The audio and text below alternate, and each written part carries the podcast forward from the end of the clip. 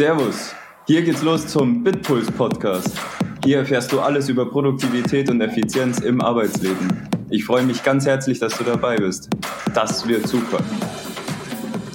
Hallo und herzlich willkommen zu dieser neuen Folge. Ich wollte dir mal heute eine ganz konkret persönliche Frage stellen. Hast du auch Bock auf noch mehr? Und was meine ich mit noch mehr? Ich meine natürlich, hast du Bock auf mehr Erfolg? Hast du genauso Bock auf mehr Erfolg wie ich?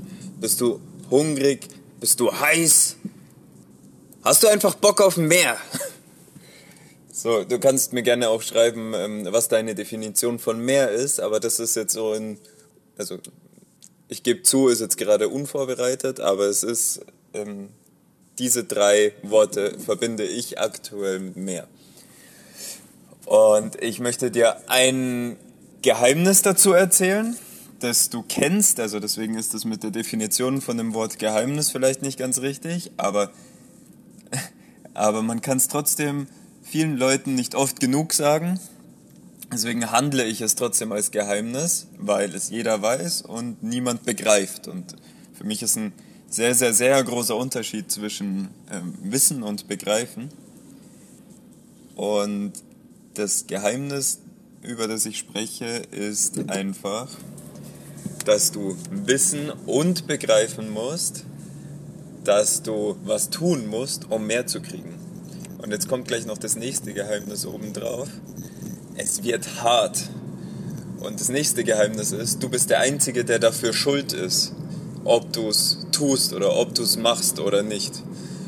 Und ich will jetzt keinen von euch hören, die sagen, ja nein, aber mein Chef ist ja so blöd oder die ganzen Umstände und keine Ahnung, die anderen, die ich immer sehe, die sind, die haben es viel einfacher, weil die. Nein, so ist es nicht. Ich, ich fühle mich jetzt gerade, das hört sich jetzt vielleicht ein bisschen oberlehrermäßiger ähm, auf. Das hört sich jetzt vielleicht ein bisschen oberlehrermäßig an. Nicht auf.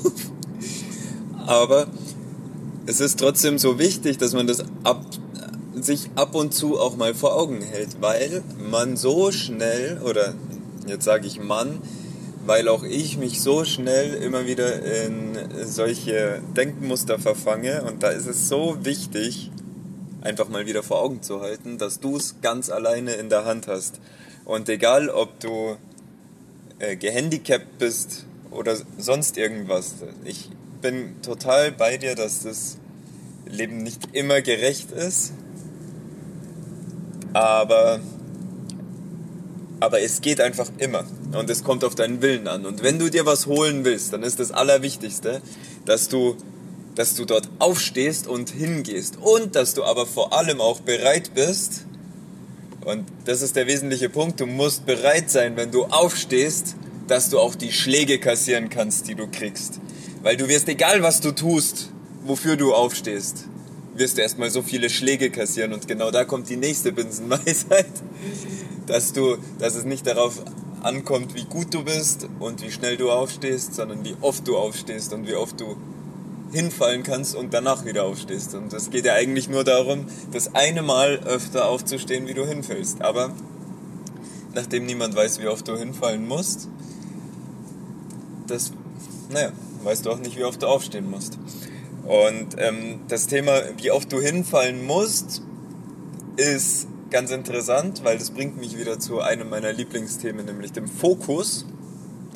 Wenn du nämlich viele Dinge ausprobierst, also das heißt unfokussiert bist, dann musst du sehr viel öfter hinfallen und noch dementsprechend auch sehr viel öfter wieder aufstehen wie wenn du dich wirklich ganz fokussiert an einem Thema wie so ein Pitbull an dem Fuß von einem bösen Menschen festbeißt und der probiert dich abzuschütteln, aber du bist, du bleibst einfach dran und der schüttelt und schüttelt und schüttelt, aber du beißt dich noch fester rein und kommst nicht, ran, äh, nicht raus. Das heißt natürlich nicht, also jetzt versteht mich natürlich wieder nicht falsch, das heißt nicht, dass jede Idee funktioniert, nur weil du da fokussiert dran bleibst oder jedes Vorhaben oder sonst irgendwas. Natürlich gibt es einfach Sackgassen und da ist dann auch eine Kunst, so früh wie möglich festzustellen, dass es eine Sackgasse ist, damit du dann auf das nächste springen kannst. Aber, machst du zehn Sachen gleichzeitig,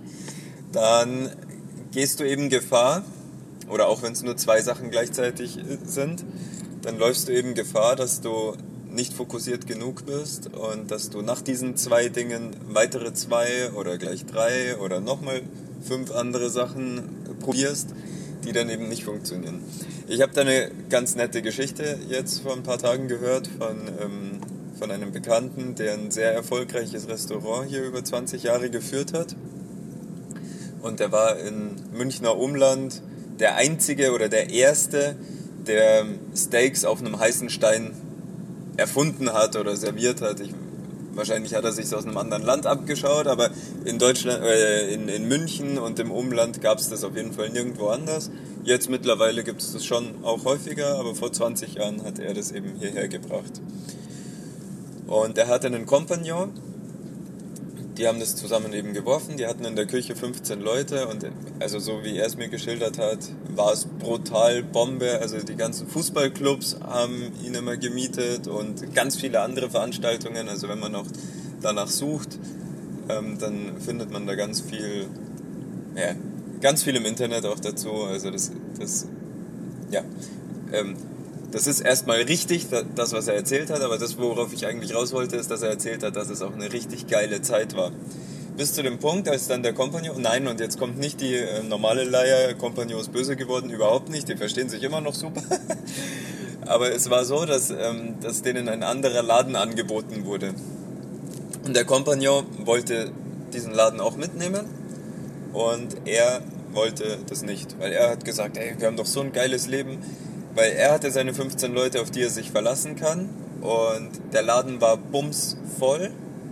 Und er hatte Spaß, der kannte viele der Gäste und es war einfach ein cooles Leben und es ist auch richtig viel Kohle rumgekommen einfach. Naja, auf jeden Fall der Kompagnon, der hat damit eben dann auch Blut geleckt und ähm, also ich glaube so nach 12 oder 15 Jahren war das dann.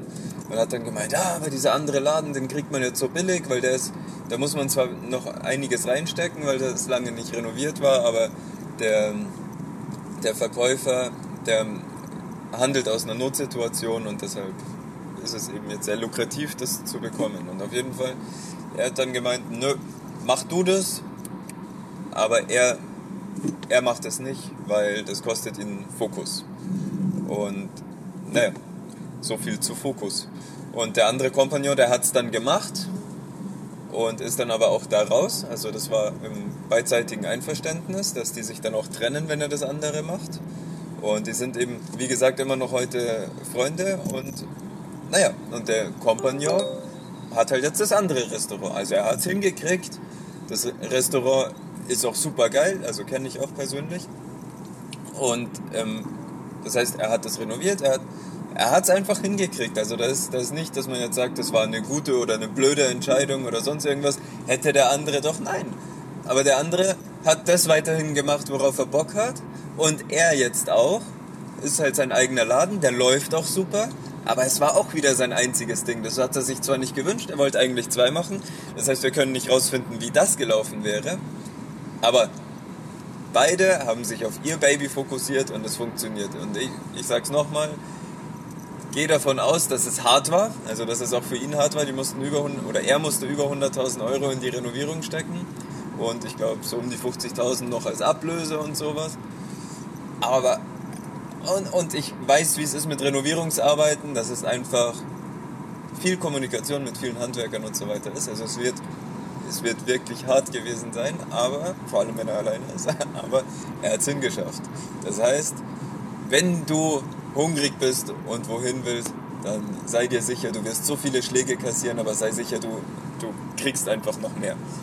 Erzähl mir, was du für, ähm, was du schon in deinem Leben dazu erlebt hast und wir hören uns in der nächsten Folge wieder. Danke fürs Zuhören. Ciao.